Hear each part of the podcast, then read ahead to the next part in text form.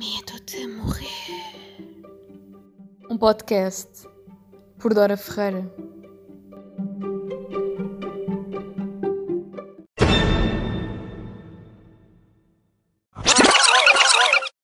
Sejam bem-vindos a mais um episódio de Medo de Morrer. Como é que estão? Ahm, mais uma semana, mais um episódio. Bem, esta semana foi assim recheada. Eu sinto que estou a começar todos os pods a dizer isto, que a semana foi recheada e tudo mais, mas it's a fucking fact. E principalmente para vocês, não é? A maltinha que está a terminar o secundário e agora está na época de exames, malta que está na faculdade e que está a fazer épocas especiais está na altura de exames e está apertado. Está apertado e o facto de estar todo mundo em exames fez-me uh, ter vontade de recordar o meu tempo de secundário e ir ver os exames que, foram aplicados este ano. E eu senti-me uh, nostálgica relativamente ao secundário. Achei, achei muito interessante. Eu ter esta saudade de, de rever os meus tempos de secundário e perceber, ah, vamos lá ver o que é que os putos andam a aprender hoje em dia. Sim, porque eu já cheguei àquela fase da vida em que chamo putos à malta do secundário porque já estou na faculdade. E a acabar a faculdade, se tudo correr bem. E isto é um síndrome que eu acho que é transversal, que é, enquanto nós estamos no secundário, nós recusamos-nos a ser, a ser putos. Pelo menos no décimo segundo. Tipo, quando vamos para o, para o secundário, tipo, ainda nos consideramos ainda putos. Depois no décimo primeiro já tipo, calma lá, somos o centro dos anos letivos da escola, estamos aqui no meio da escala, calmem lá a periquita, que nós não somos putos nenhuns. Então quando chegamos ao décimo segundo achamos que somos o rei da escola e que estamos a lidar com crianças. E por acaso é verdade, o secundário tem esta cena da transição de idades muito repentina, principalmente se nós formos olhar ao feitio feminino, que nós enquanto portadoras de vagina, enquanto seres humanos, mulheres, um, temos assim umas mudanças agressivas uh, nessa fase, mais intelectualmente, e os rapazes têm uma, uma mudança agressiva assim fisicamente, que eles, quando nós estávamos a começar a, a ter as nossas primeiras mutações físicas, eles ainda estavam tipo a ter barba e acne e não sei o quê, e as nossas eram mais visíveis porque têm volume, não é? Uh, mas no secundário é quando dá aquele desabrochar e saem de lá tipo príncipes maravilhosos encantados. Portanto, uma fase de mudança e foi engraçado eu tipo ir rever todo o meu secundário, ir ver os exames e pôr-me a pensar relativamente a algumas histórias engraçadas do meu secundário que eu queria partilhar aqui, nomeadamente a disciplina de português, porque é sempre aquela disciplina em que eu vou ter coisas para contar, porque tirando a Elsa Costa, que era a minha professora de quinto e sexto ano, as restantes professoras de português, todas, porque eu digo todas, é todas, tinham uma ponta por onde pegar comigo, uh, ou eu com elas. Portanto, eu tenho qualquer coisa de, de maldição relativamente às professoras de português. Why? I don't know. Vamos dizer que pai no sétimo, oitavo e nono não foi assim tão agressivo. Que elas gostavam de mim, né? Mas como eu não gostava da disciplina, cá ainda que embirrava e depois foi uma altura também complicada, que é quando as pessoas estão a começar a ganhar mentalidade e há, e há pessoas que não querem ganhar mentalidade e depois não respeitam a mentalidade dos outros ser diferente da deles. Uh, então foi um bocado complicado e a disciplina de português foi assim um sítio onde houve muitos fights intelectuais porque havia disparidades de personalidade enormes. Mas no secundário, então, as professoras português e eu são, assim, uma saga fantástica. Tínhamos uma professora de décimo ano que era a Cristina. É, tipo, toda a gente, mas toda a gente estava aquela mulher. À exceção, tipo, de uma pessoa ou outra, tipo, toda a gente estava aquela mulher. Ela era super obcecada com gramática, ela não, não havia uma aula em que ela não dava um exercício de, ou, ou uma parte da aula de gramática, ela dividia os 90 minutos dela, acho que eram 90, em três blocos de 30, um para leitura, um para gramática e um para escrita, e ela muitas vezes um, eliminava a parte da, hum, da escrita somente para nós termos tipo, bué, tempo de gramática. E professores de português que estão a ouvir isto neste momento estão a pensar, não serviu de nada porque ainda utilizas como intensificador bué em vez de muito. It's a fucking fact. Estou a tentar tirar esta muleta, mas é complicado. Porque soa melhor com bué. Não sei. Questão de hábito, acho eu. Como na altura foi difícil integrar, agora está a ser difícil tirar. O ser humano é um bichinho de hábitos, portanto é complicado. Quando é um hábito que ainda por cima nos parece bem. Tipo uma amizade bacana que vocês não querem perder porque têm tipo há 15 anos, têm há um ano, têm há dois anos. Vocês não querem perder aquela amizade bacana. Kinda que é por causa do hábito, mas o resto diga, diria que 10% é hábito e os 90% é tipo a vantagem positiva de terem companhia daquela pessoa. Então faz boa confusão terem, lá está, boa confusão, muita confusão, terem que libertar essa, essa amizade porque ela aparenta ser uma coisa boa para vocês. E às vezes é mesmo, às vezes não é só aparenta, às vezes é mesmo. Portanto, aqui o bué é, é, esse, é esse intensificador que soa bem, tal como os palavrões, que os nossos pais detestam que nós digamos, mas que são interessantes, porque são os intensificadores fantásticos, porque tudo fica bem com essas palavras e soa tipo muito bem. Tal como a palavra tipo, que é uma muleta que fica bem em tudo. Mas que eu já perdi mais, e ainda bem. Mas o bué está tá difícil de sair. Está difícil. Mas eu estava a dizer que tenho sempre um fight com as professoras português. A Cristina até não foi tipo a pior. Confesso que a pior não foi a Cristina. Nós não gostávamos dela só e deixávamos isso assumidamente quando não respondíamos nas aulas. Estão a ver agora as aulas online em que as pessoas perguntam se nós estamos a perceber tudo e toda a gente diz que sim, ou que ignora o setor, ele por o silêncio cringe percebe que toda a gente percebeu tudo ou que ninguém percebeu nada e diz pronto, já percebi que perceberam tudo até para a próxima aula que acontecia nas aulas físicas era isso. Ela perguntava se alguém queria responder, perguntava à pessoa Y ou Z para responder e a pessoa Y Z ou lhe respondia torto ou simplesmente ignorava que ela tinha falado. Uh, portanto, foi um ano tenso, o nosso décimo ano português com a Cristina. Principalmente porque ela adorava processos fonéticos. Aquela coisa que toda a gente detesta e que não percebe a utilidade.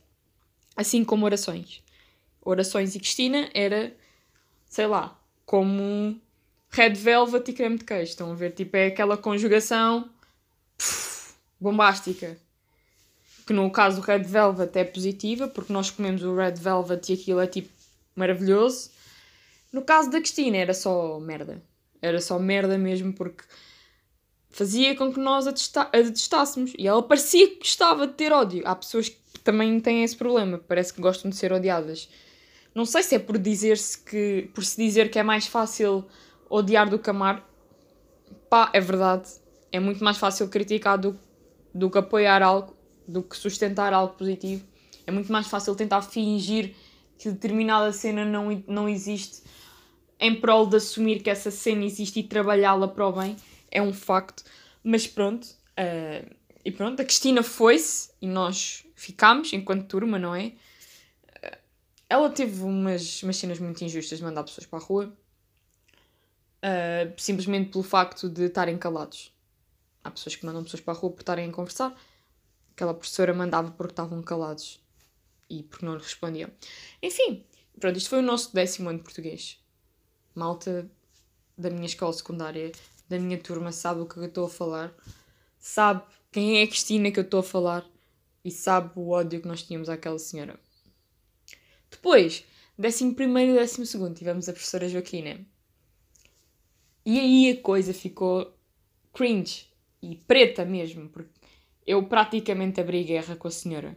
Tipo, no primeiro, no primeiro ano tivemos com ela, que foi o décimo primeiro. Praticamente abri guerra com ela. Mas é que nem sequer estou a brincar. Tipo, se há pessoas da minha turma de Évora a ouvir isto, sabem que eu estou a falar a verdade. No décimo segundo eu melhorei muito enquanto pessoa. Lá está, aquela questão do upgrade que eu estou a dizer eu melhorei muito enquanto pessoa graças àquela professora, porque no 11 eu era um ser humano desprezível. Para aquela professora em si e se calhar para, para várias pessoas, se calhar para algumas ainda sou um ser humano desprezível, mas hum, opinions. Uh, mas naquela altura eu assumo, eu era um ser humano desprezível. Eu tratava. Não era com falta de educação, era simplesmente só com desprezo. A senhora. Ela falava para mim, eu falava para ela seco. Tipo, seco, seco ao ponto de, teres precisar, de ser preciso hidratar-se de tão seca que era a minha resposta para ela. Se eu me arrependo agora, pá, sim, mas acho que fez parte do crescimento. E, e depois o upgrade existiu no décimo segundo. Mas lá está, no décimo primeiro aquilo foi grave. Foi grave, grave, grave ao ponto de eu dizer mesmo. Como vocês sabem, o décimo primeiro ano tem aquela maravilhosa obra do Essa de Queiroz que é Os Maias. E também agora, pelo que eu percebi também por analisar, por, por analisar o exame, uh, vocês, malta do secundário, também pegam na Ilustre Casa de Ramires. Na minha altura era opcional Maias ou a Ilustre Casa de Ramires e depois no exame haviam, havia tipo o grupo 1 que era comum e o grupo 2 havia a versão A e B e quem tinha dado a Ilustre Casa de Ramires fazia um e quem tinha dado os Maias fazia outro. Se calhar fui eu que também não olhei com, para o exame português com muita cabeça porque eu confesso fui lá ver os textos que, que tinham saído porque queria perceber se a estrutura se mantinha na minha, porque o, no meu ano foi na altura em que os exames passaram a ter esta nova estrutura e foi um novo programa lançado, para perceber como é que tinha sido a evolução do IAV neste sentido. Uh, portanto, se calhar até havia os dois grupos dentro do, da análise de texto, eu não reparei, mas eu quase que diria que não havia. E pelos tweets que eu fui vendo também da malta a reclamar da Ilustre Casa de Ramires, acho que também não. Também não havia essa, essa questão. Portanto, um, é assim, os maias, não é? Eu não sei quanto a vocês. Há pessoas que leram logo aquilo tudo nas férias, do décimo para o décimo primeiro. Ou pessoas que leram aquilo tudo, uh, segundo as indicações da professora, a partir do oitavo capítulo, porque antes era só a história prévia e a história em si dos maias uh, episódios da vida romântica, que era o subtítulo, começavam só entre aspas a partir do oitavo, que era quando era a história do Pedro com a Inês. A Inês. Maria Eduarda. Maria Eduarda. Pronto, por este bocadinho já perceberam o que vem a seguir, mas pronto. É Pedro. Era Pedro. Tinha que ser Pedro. Bacana era Pedro. Eu sabia que havia um Pedro. Pronto, vamos, vamos assumir que é o Pedro. E a Maria Inês. Maria Inês. Era Maria Inês. Maria Eduarda. Sim. Whatever. A história entre os irmãos. Vocês sabem do que, é que eu estou a falar, não é? A professora disse que quem não tiver paciência, leia a partir do oitavo e depois, se tiver interesse na história dos pais, volta atrás. Será que o Pedro era o pai que se matou? Já não me lembro. Mas sei que a bacana era Maria Eduarda. A, a, a, dos irmãos que andava lá no, no envolver de incesto era a Maria Eduarda e alguém. Já vou checar no Google. Agora estou aqui com esta, com esta questão que eu quero falar como deve ser, não é? Maias. Maias. Maria. Eduarda. Ah, e o Carlos da Maia, verdade. E é o Carlos, né? É Carlos. Eu sabia, sabia. Era Carlos. Eu até sigo a página do Bacana no Twitter. É Maria Eduarda, Maria Eduarda e Carlos. O Pedro era o pai. O Pedro era o pai. E o Afonso era o avô. Se eu não estou em erro. Isto tudo porquê? É importante falar desta questão. Que eu, porque é que eu estou a confundir o nome todo das, das personagens? Porque, como vocês já devem ter percebido, eu embiquei que não ia ler o livro. Que estava a dizer, tipo, a malta, a malta começou a ler no verão, houve malta que começou a ler no primeiro período, houve malta que começou a ler no segundo, houve malta que só leu para o exame. Depois houve malta como eu, que eu acredito que houve muitas pessoas que não, que não leram o livro, simplesmente não leram o livro.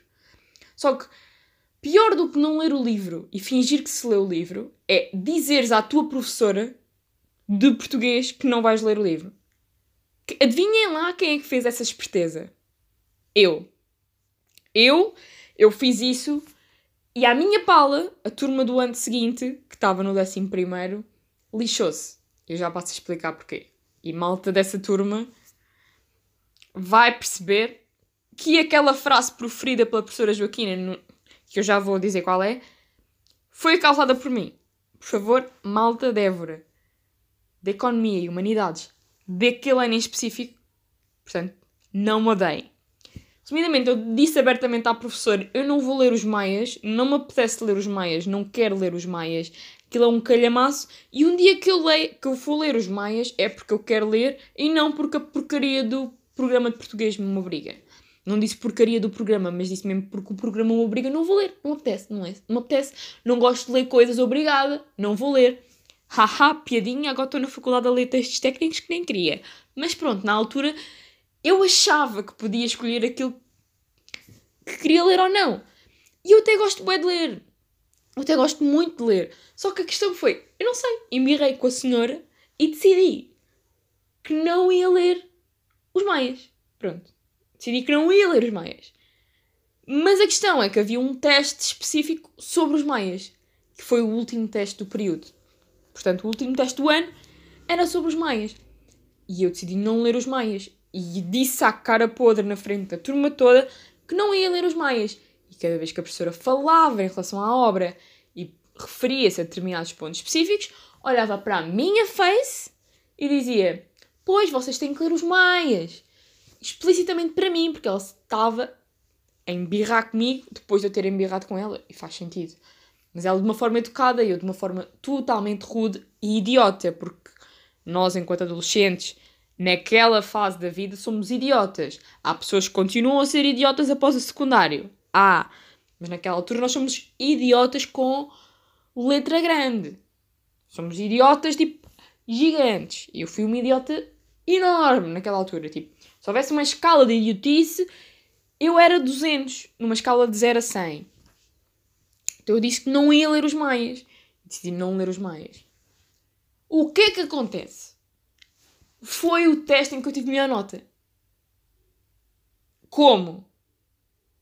Ainda não sei explicar. Se a professora ficou irritada, muito. Quando ela me entregou o teste, ela fez questão de dizer: Pois, Dora, não, não leu os Maias, pois não? Eu, não que tem a sua melhor nota a português. Tive 15 naquele teste. 15 naquele teste. E eu não peguei no livro. E malta que leu o livro a ter 12 e 11. Pá, não sei. Se foi o fucking universe a dar-me razão, que eu não devia de ler o livro. Não façam isso, atenção. Leiam as coisas. Se foi, sei lá, uma prova pessoal minha de que eu não precisava de ler para saber. Porque assim, nós tínhamos certos do livro no manual escolar e, e era aí que nós fazíamos os apontamentos e os resumos e tudo mais. Só que convinha ler o bruto do livro, tipo, portanto, o livro inteiro, para ter os pormenores daquela coisa das cores e não sei o quê, que depois em aula iam ser explicadas ao ínfimo pormenor, tipo aquele primeiro capítulo em que é descrição da casa e não sei o quê. Eu folhei o livro. Eu juro que tentei ler o livro. De início. Mesmo depois de ter dito que não ia ler. Eu, eu, eu tentei, depois pensei, fui muito mal para a professora, se calhar vou tentar. Mas quando o Essa de Queiroz começa-me a descrever a casa e passa-me uma folha inteira a falar sobre as grades das janelas e a falar sobre a cor dos girassóis e sobre a fonte da água ou não sei do quê, e depois íamos ter logo aula sobre essa matéria e a professora ia dar tipo apontamentos e informação. Eu disse, ok, vou desistir só. Já tinha dito que ia desistir, mas agora é oficial, desisti mesmo. Portanto, li tipo umas 10 páginas, depois fartei-me. Porque aquilo era só descrições de imobiliário e eu adoro arquitetura. Portanto, imaginem como entediada ou como vingativa eu queria ser. Não sei, ainda não percebi qual foi o meu intuito naquela altura, ainda não percebi. Mas sei que que pronto, que, que deu no que deu e que eu não li os maias e que tive boa nota no teste e depois no nosso exame nem saiu maias, portanto acho que o universo conspirou a meu favor. E, e pronto, foi, foi isso que aconteceu e fiquei estupefacta, a professora também, e eu cresci, pronto, passou-se o verão, acabou-se os maias. Para mim, porque depois da malta do ano a seguir que teve a professora, que é que a professora fez para garantir que não iam existir mais de horas no mundo? A professora começou a implementar fichas de leituras semanais às turmas de português dela sobre os capítulos ou sobre as páginas que ela determinava para garantir que a malta lia o livro. Portanto, ela disse o seguinte: Bem, tendo em conta que eu, ano passado, tive uma aluna que me disse na cara que não ia ler os Maias e teve o seu melhor teste sobre os Maias, um livro que não leu, e eu não quero pessoas a seguir esse exemplo, porque vocês comunicam todos uns com os outros e podem saber quem é a pessoa e podem saber disto tudo, e eu não quero que isto aconteça. A partir de agora, há fichas semanais de leitura sobre os Maias. Se descobrirem quem é a pessoa, vão-lhe agradecer por causa destas fichinhas que a culpa é dela. Portanto, malta do 11 da Economia e das turmas de Humanidades que no ano letivo de 2017-2018 tiveram fichas de leitura sobre os maias, de nada, e desculpem. Mas pronto, a culpa foi minha, assumo, assumo, uh, e ainda hoje, no pleno ano de 2020, ainda não li os maias.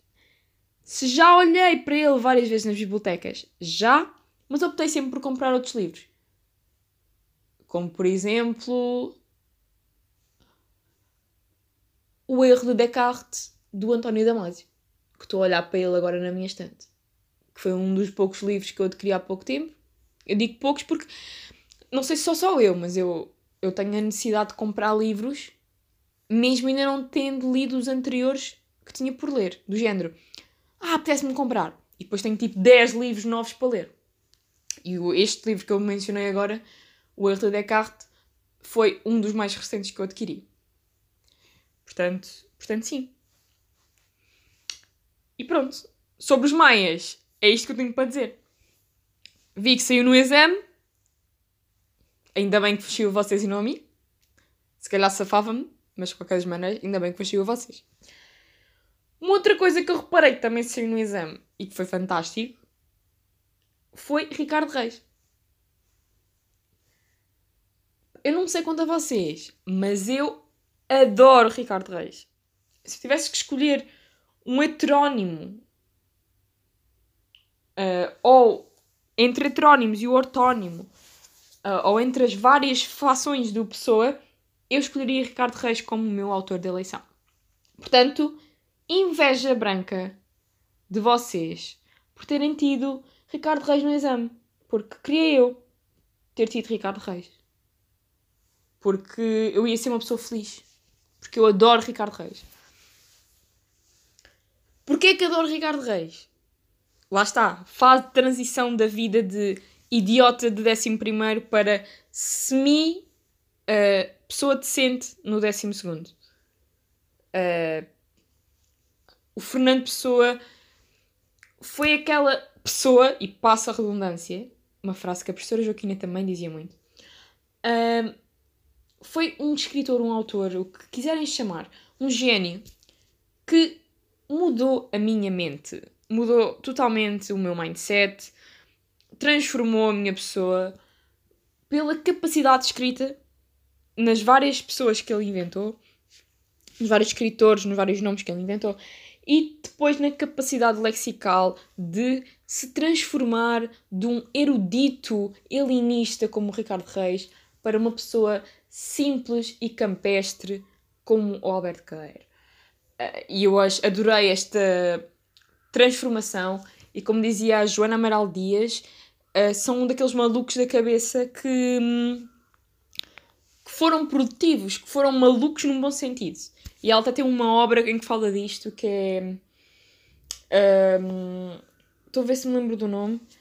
Acho que é algo do género como os Malucos do Bem ou algo assim. Deixem-me só checar o nome. Joana Amaral Dias.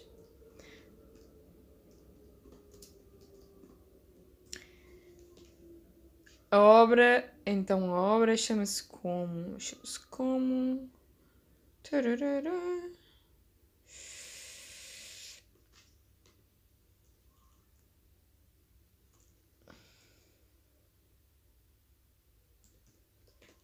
Esperem só um pouquinho. Maníacos de Qualidade. Exato. Chama-se Maníacos de Qualidade. É um livro de 2010 um, em que ela um, explica uh, como transtornos mentais ou doenças psíquicas, me, ou patologias acabam por, eh, por gerar algo bom, como foi o caso do, do, do Pessoa, em que se gerou uma capacidade e uma produção escrita fantástica. Portanto, Ricardo Reis é tipo maravilhoso. Eu, até à altura, até ao décimo segundo, uh, só escrevia em prosa. E foi ao contactar com Fernando Pessoa que eu passei a aventurar-me na poesia e a escrever as minhas os, meus primeiros, os meus primeiros poemas. Um, mas sempre em papel, porque eu antes de começar a fazer qualquer tipo de conteúdo digital através de palavras ou através do podcast, escrevia muito em papel. Um, por acaso era um podcast que eu tinha pensado em, em procurar algumas escritas antigas e até partilhar aqui, se fosse propenso. Uh, depois, depois vou ver se sempre vou realizar isso ou não. Mas Ricardo Reis foi. Foi assim qualquer coisa de, de fantástica. E agradeço imenso às aulas de português por me terem apresentado Fernando Pessoa e os seus, os seus heterónimos. O ortónimo também era bastante interessante e ia na linha um bocado do Ricardo Reis. Se calhar a razão pelo qual eu na hierarquia o colocaria, quiçá, segundo ou terceiro, porque não sei, o Alberto Queira, apesar da sua simplicidade, tinha uma escrita muito bonita e faz-me lembrar as minhas origens. Portanto, Ricardo Reis diria que é mais conectado à minha, à minha personalidade, ao meu eu interior, ao meu tipo de mindset na altura e que o Albert seria como que um regressar à Terra no sentido literal e físico de criança, menina que cresceu no campo e depois vai para a cidade. Se bem que Alberto Queiro nunca o faria, tanto que ele até acusava Cesário Verde de ser um rural preso na cidade e o próprio o admitia, portanto, o próprio Cesário Verde admitia que, que se considerava um preso no meio da celebridade que é, que é a cidade, nomeadamente de Lisboa, que era onde ele habitava e onde ele descrevia todos os seus poemas. Cesário Verde também era um escritor muito interessante. Acho que é pena não se dar tanto foco no secundário, mas os programas de português são dados muito a correr por causa da gramática e depois as aulas de literatura como opcionais têm um programa muito parecido ao de português e acaba por ser repetitivo e vantajoso num sentido negativo para os alunos de literatura porque já deram numa disciplina e depois vão estar a ouvir na outra. Isto, pelo menos da minha altura do secundário era assim. Corrijam-me, digam-me de qualquer forma se estiver errada nos secundários atuais, mas na minha altura o programa de literatura e português era muito semelhante. Às vezes os alunos de literatura chegavam a português quando íamos dar, por exemplo, as cantigas de amigo, cantigas de amor e de escarno e mal dizer, e já sabiam matéria uh, da literatura e depois aprendiam de uma forma numa disciplina e de outra forma na outra. Portanto, eu acho que as aulas português seriam muito mais interessantes se nós fôssemos educados no sentido de aproveitar a literatura, de sabermos a gramática praticamente para sabermos aplicar do género. Temos de saber a gramática para saber escrever bem e há uma diferença entre saber escrever bem e saber escrever corretamente, porque não é por eu escrever um texto sem erros que ele fará mais sentido. Se calhar uma pessoa que pode dar muitos erros escritos, e eu confesso que testo erros escritos, mas uma pessoa que dá mais erros escritos pode ter um melhor conteúdo uma melhor forma de escrita do que escolher alguém que faz doutrinamente regras uh, uh, no aplicar da escrita e depois sai uma piece of shit bem, bem arregrada, mas sem conteúdo. É como, aquela, é como aquelas pessoas que nós olhamos e vemos que são muito bonitas, mas depois por dentro não têm nada. Lá está, na escrita é igual, mas vale ter uma, uma escrita e uma caligrafia e, um, e alguns erros, entre aspas, algumas manchas, algumas marcas um, más ou menos boas um, na escrita, mas o conteúdo e a alma da escrita estar lá, ser, ser o certo, ser o correto, do que o inverso.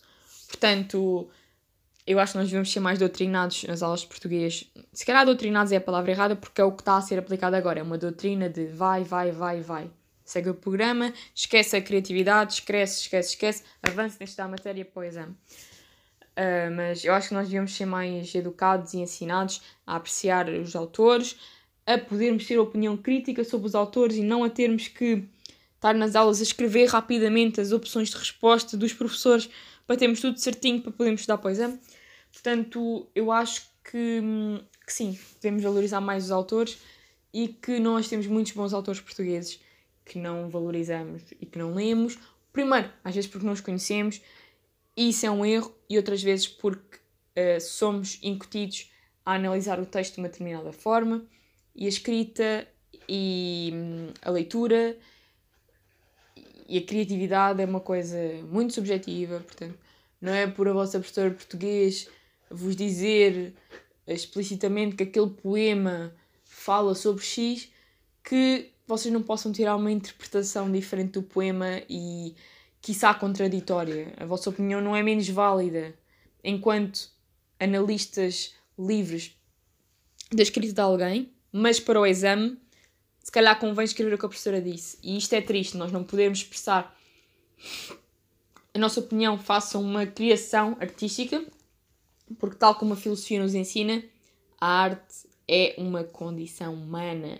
E a prova disso é facto da história ser acompanhada sempre de, de períodos históricos, tanto eles mortíferos ou positivos ou uh, marcantes ou não, de uma fase artística correspondente. Nós não falamos de descobrimentos sem surgir uma arte aliada. No caso, pode ser um estilo barroco, pode ser o, o rococó. Percebem? Todas as transições sociais têm uma transição artística associada, ou talvez o inverso, talvez a, a transição artística se associa ao movimento temporal. Temos um pop art no, numa fase mais contemporânea da arte associada à transição para as marcas, para a evolução do consumismo e tudo mais. Portanto, acho que nós temos que ser mais open mind quanto à escrita, ok? Ou são os vossos professores portugueses para o exame, mas nunca oprimam a vossa opinião sobre criações artísticas e, na minha opinião, que vale o que vale, e na minha teoria, que eu já falei disto há uns podes atrás, quando falei da teoria do não gosto, eu acho que vale a pena nós lermos sempre alguma coisa ou vermos alguma coisa, mesmo que a partir dela não nos chame muita atenção, nem que seja para nós sabermos que não gostamos. Portanto, eu ainda vou ler os Maias um dia nesta vida, só para tirar a teima se realmente aquela obra é assim tão boa como toda a gente diz, ou não, porque nós também podemos ter uma unpopular opinion about uh, sobre alguma coisa assim contemporaneamente e historicamente com, convencional que é boa. Por exemplo, toda a gente pode adorar os Maias e eu posso ler os Maias e dizer, ok, percebo que haja quem goste, mas eu não gosto. Assim como, lá está, pegamos no pod em que eu falo, em que eu falo das séries. Eu não gosto de Game of Thrones porque eu nunca me dediquei, se calhar, a ver o suficiente para poder gostar. Mas lá está, eu respeito que haja pessoas que gostem, mas não é a minha cena. E não é por aí que quem gosta ou que quem não gosta vale mais ou menos em termos de opinião, ou, ou, é, ou não é por isso que a criação artística em si vale menos ou mais. E eu acho que é por nós termos essa diversidade de opiniões que faz com que as coisas sejam realmente boas. Portanto, em português, especificamente, nós devíamos ter mais esse open mind de podermos analisar em turma as obras, de podermos testar os textos, podermos escrever mais, porque teríamos aprendido muito mais para a faculdade enquanto bons analistas, enquanto bons estudantes críticos, principalmente das áreas das humanidades, se tivéssemos tido uma formação de português menos de gramatical e mais pau, pau, pau, para uma coisa mais crítica, open mind, mais na onda da filosofia, porque se nós repararmos, depois acabam por ser disciplinas contraditórias, em que filosofia te diz que podes criticar tudo e, e todos, entre aspas, e que te treinam para uma escrita fluida, livre e mais na tua onda que não descontam pelos erros gramaticais nos textos, mas o que importa, entre aspas, é o conteúdo. Ok, podem descontar meio ponto no texto inteiro, mas em que a filosofia te cultiva para criticar e depois tens o português a dizer-te não critiques, assimila isto e escreve e debita. E eu acho que é triste, porque a filosofia, se bem entendida, abre-nos a mente a nível de vida, como fez a mim Uh, e pronto, daí a transição do final do 11 para o 12 e que depois fez a transição de vida no seu geral.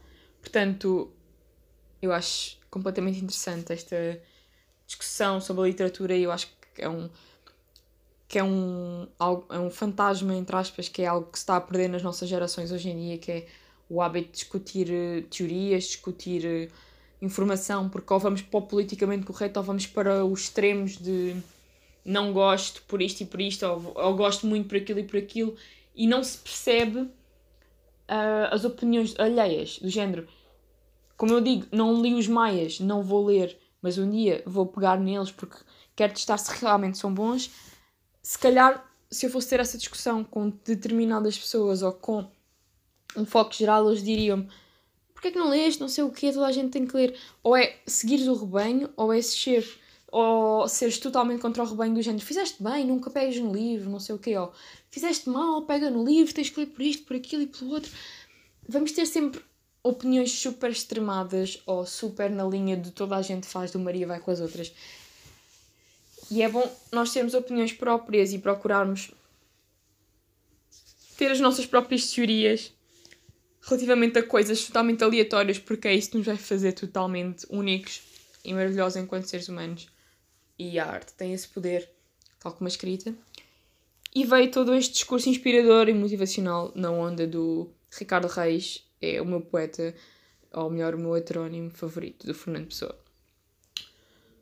Além de ter vasculhado o exame português, decidi vasculhar o de filosofia e fiquei muito contente pelo que pude apreender que dar estética ou religião já não é opção, mas sim obrigatoriedade, porque na minha altura nós dávamos estética ou religião e a professora, na minha altura, a maravilhosa Carmen Amaral, optou pela religião. E atenção, quando eu falei desta professora não foi nada de sarcasmo, eu simplesmente adoro aquela senhora e adoro mesmo. Um, nós na altura demos o, a religião, porque a professora disse que era mais fácil em termos de exame uh, digamos assim, se comparado e que o conteúdo era mais criticável, portanto, estava mais aberto ao debate do que a estética.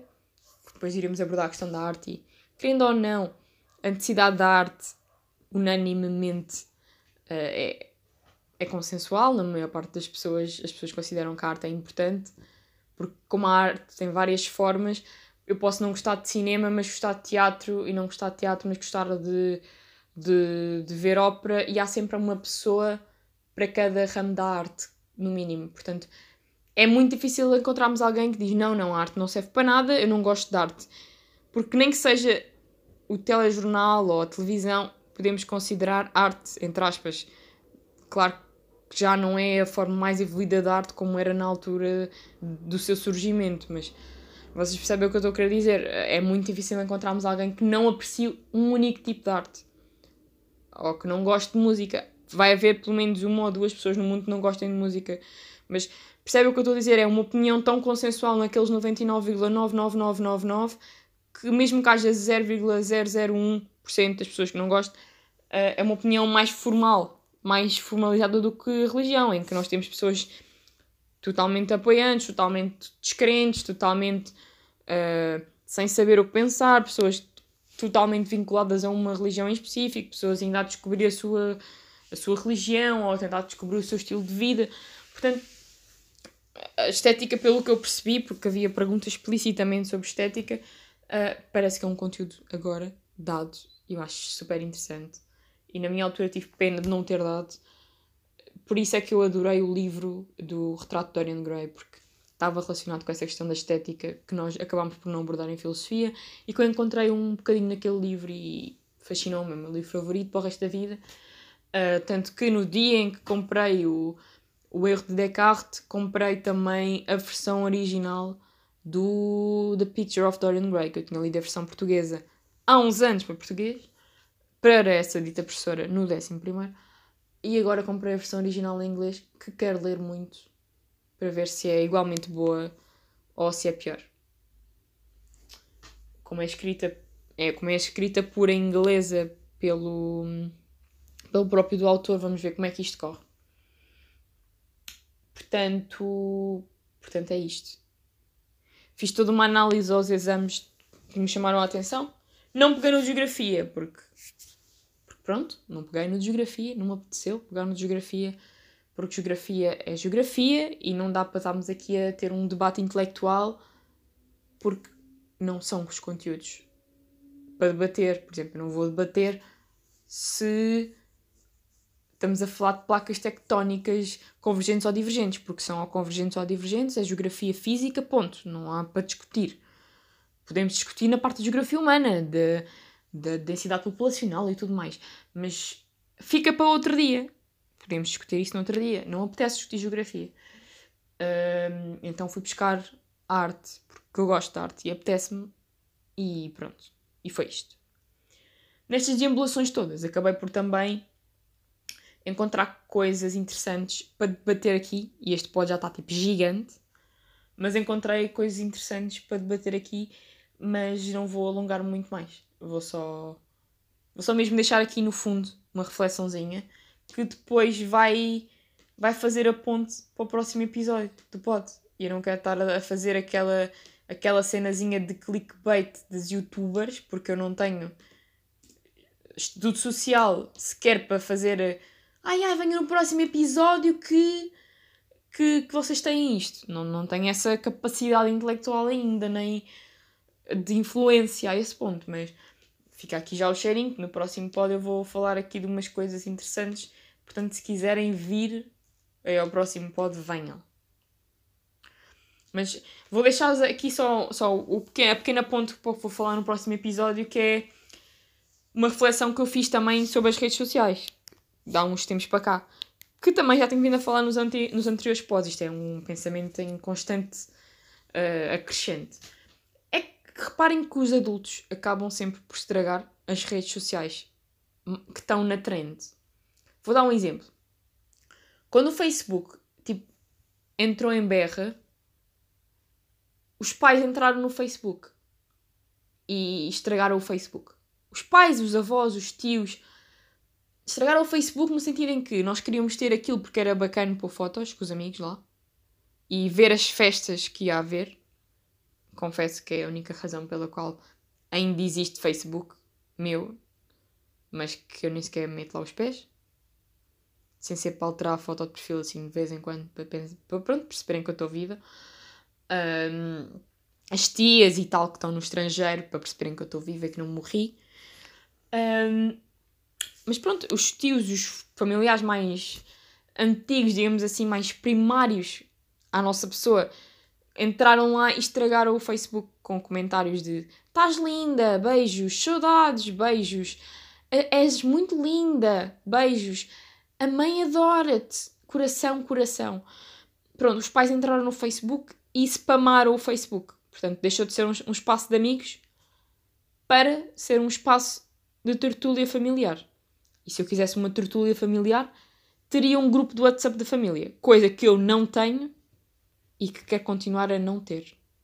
Se algum dia tiver, que seja eu, o meu futuro marido e os filhos dos meus primos, portanto, da malta da minha idade, para termos um grupo de família bacana. Que é tipo da malta nova agora, que vai ser os próximos cotas. Portanto, sim, sou para ter grupo da família só daqui a uns, portanto, quiçá 6, 7, 10 anos e que seja com comigo a ser a mãe e os meus primos. Não com a minha mãe a ser a mãe no grupo e com a minha avó. Primeiro que a minha avó não sabe ler sequer, quanto mais mexer num telemóvel.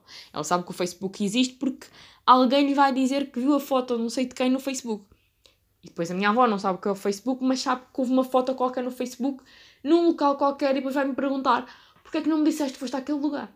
A mim e aos meus primos e aos meus tios. Portanto, lá está. Os cotas estragaram o Facebook. Não lhes chegou a estragar o Facebook quando o Insta estava bacano, foram para o Insta. Tornar o Insta no Facebook. Ir comentar as nossas fotos e dizer estás muito gira, beijos, depois chateiam-se quando nós não os aceitamos para nos seguirem, porque aconteceu-me isso. Tipo, familiares. Porquê que não me aceitas no Insta? E tu pensas, ok, pronto, os familiares ficam no Face nós vamos para o Insta com a malta bacana e depois, como aquilo dá para aceitar ou não, e como eu não quero ver as tuas coisas, tia, que estás não sei aonde, se calhar também não te vou deixar ver as minhas, porque tens o Facebook para isso. Que é, vês nada, porque eu não meto lá nada. Que é que acontece? Depois os familiares ficam ali na lista de espera do, do Insta e ficam tipo, porque é que não me aceitas? Porque é que não me aceitas? E depois moem-te a cabeça, porque depois aceitaste um amigo qualquer de infância que contou aos pais que viu uma foto tua não sei aonde e depois os pais desse amigo vão falar com os teus pais e a dizer a tua filha estava muito gira naquela foto não sei onde. E depois os teus pais têm que fingir que sabem qual é a foto na frente dos outros, mas como não sabem, vão-te reclamar do género. Tive que fingir que vi a tua foto muito gira e não vi e eu quero ver. Porque o não sei quem vem me dizer que tu puseste na foto não sei onde. Pronto, os pais estragaram o Insta. Bacana, estragaram o Insta. Nós aceitámos. Aceitámos, estragaram o Insta, bacana, pronto. Pais não vão para o Twitter. Não vão, não vão. Tipo, nunca foram, não vai ser agora. Não tenham ideias, por amor da santa. Não vão para o Twitter. Não vão. Vocês não vão gostar, pais. Vocês vão, vocês vão descobrir coisas. Pais, tios, avós, whatever. Vocês vão descobrir coisas sobre as vossas crias que saíram do vosso útero ou da vossa barriga. Vocês não querem descobrir. Vocês vão descobrir que, tanto de repente vos aparece um gato fofinho, como vos aparece um vídeo porno, como vos aparece um tweet a desabafar de uma bacana qualquer, não sei de onde, a dizer que António Costa foi um banana em ter aprovado ao lado das direitas a continuidade das touradas. Percebe? O Twitter é isto, é uma salada de frutas, mas uma salada de frutas que nós adoramos. E que, mesmo assim, ainda divide os jovens entre os conservadores que acham que o Twitter era para revoltados, e eu era uma destas até que entrei lá e depois tive que provar o meu próprio veneno e percebi que não era para revoltados, ou se calhar é, e eu sou uma revoltada e fui para lá e portanto estou no sítio certo. Portanto, pais não vão para o Twitter, conselho, conselho, não vão para o Twitter, aquilo é para nós, vocês não vão gostar, vocês não se vão ambientar, a menos que sejam muito open mind e que vão para lá discutir política com a malta que só discute, só discute política, e aí é interessante, bifes com André Ventura e tudo mais, mas não vão para o Twitter, porque para isso vêm o telejornal e reclamam para a televisão a dizer que ele é um banana ou que ele é muito bom, porque depois temos as duas coisas. Vocês é que sabem, liberdade de expressão permite isto. Permite que nós possamos expressar opinião e permite que idiotas expressem opinião. Agora, quem é que é idiota ou não, vocês é que sabem, porque vocês são livres, livre-arbítrio, para escolherem quem é que querem apoiar ou não. Portanto, não vou expressar a minha opinião política aqui, porque eu não quero. Portanto, é isto. Twitter não vai ser nunca para pais, nem para pessoas que não são open mind, porque aquilo é uma salada de frutas muito bacana, em que tão depressa comes limão, como comes morango. Portanto, pais não é para vocês. E depois, chegou o fucking TikTok, que já existia há uns anos, e que era para as pitas abanarem a raba, como eu falei no anterior podcast, e fazerem vídeos bacanos entre crianças. Depois, foram para lá os adolescentes. Portanto, nós infiltrarmos naquilo e falarmos de vídeos sobre como conquistar o teu boy, como conquistar a tua girl, coisas que me fazer pensar na vida, fazer dancinhas e depois de nós irmos para lá, cá ainda estragar a merda aos putos, que era a única rede social para eles. Quem é que foi para lá também? Cotas. Há cotas bem engraçados no TikTok, dá vontade de dizer finalmente conseguiste o teu palco de comédia que tentaste fazer no Facebook durante anos. Mas o Facebook não era o teu público. Mas agora os putos vão gostar de ti, os adolescentes vão gostar de ti, adultos bacanas vão gostar de ti, portanto estás no sítio certo. Depois temos velhinhas bacanas, que os netos gravam e são fofas para caraças e lembram-nos dos nossos avós vivos ou mortos. Quem tem a sorte de os ter vivos lembra-se dos avós e pensa: Oh, é fofa, parece a minha avó, apetece-me gravar um TikTok com a minha avó. Quem não os tem vivos pensa: Oh, que fofo, faz-me lembrar os meus avós, gosto. E é fixe. O TikTok, eu acho que até agora foi a única rede social que ninguém estragou a ninguém. Ok, estragámos aos putos quando aquilo era música ali, música lá e música ali, como vocês quiserem chamar aquela merda. Mas depois, quando aquilo passou a ser TikTok, sinto que foi a única rede social em que ninguém estraga nada a ninguém porque Aquilo é tão open, tão open, tão open que até uma pessoa mais conservadora que vá para lá vai conseguir pôr alguém a rir de tão conservadora que foi. Portanto, até a ser sério, alguém vai achar piada naquilo. E é isso. Eu acho que, pronto, resumidamente, o TikTok foi a solução para as tias pararem de comentar fotos no Face e no Insta porque vão estar a ver videozinhos e a mandar uns para os outros. No grupo da família, que eu não tenho, portanto, que eu não vou ter que aturar. Vocês têm grupo da família e que vão ter pais e primos e tios e avós a ver TikToks. Se calhar vão ter que ver TikToks que já viram sozinhos e que já se riram com os vossos amigos com os vossos familiares. E vão ter que mandar aquela risada do haha, que engraçado. E por dentro, então, já vi esta merda, já me ri com os meus amigos. Mas pronto. É isto. Resumidamente é assim. Vocês, finalmente, vocês aí informáticos, encontraram uma rede social que junte pessoas e que não as ponha a competir. Se bem que agora os TikTokers, pronto, estão a competir por views e dinheirinho e tal, mas é uma rede social em que o público-alvo é toda a gente. Portanto, conseguimos, foi isto. Podemos voltar a usar o Insta só nós, malta que gosta de fotos e que não vai ter lá as tias a comentar. As tias podem continuar no Face a comentar as fotos que não vão existir e a partilhar receitas de bolos entre elas. Continuem no Face e as nossas mães a pôr fotos com flores no perfil. Continuem. Deixem as criancinhas a continuar a fazer coreografias no musical ali, que agora é TikTok. E deixem o Twitter para a malta revoltada.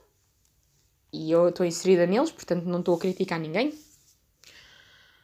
Portanto, é isto. Pronto, esta reflexão vai fazer uma ponte para a semana. E vocês vão descobrir qual é. Quando vierem cá, para a semana. No entanto, quer deixar uma pergunta antes de acabar, porque este pod tem quase uma hora, que é o seguinte: nós no futuro vamos ser estes cotas? Vamos ser os, vamos ser os pais que vão comentar na foto dos miúdos: estás tão giro, és o orgulho da mãe, coração, coração. Não vamos ser estes pais, pois não? Não vamos, ou vamos? Vai ser bacana na altura comentar isso na foto dos putos? Será? É esta a evolução? Não sei. Deixa aqui. Depois no próximo pod continuamos, que isto já está muito longo. Já vão a caminho dos 53 minutos. Só aqui a, a falar. Imaginem a sede com que eu estou. A aguinha já a seguir. Fresca. Portanto, é isto. Resumidamente é isto. Foi um pod de aleatório. Foi se me deu muito gosto de prazar. Eh, se me deu muito, muito gosto de prazar. Não, prazar não, mas gravar deu. Portanto, é isto. E no próximo pod continuamos. Está bem? Então vá. Como diria o Ruben Branco, mal logo. Mal logo.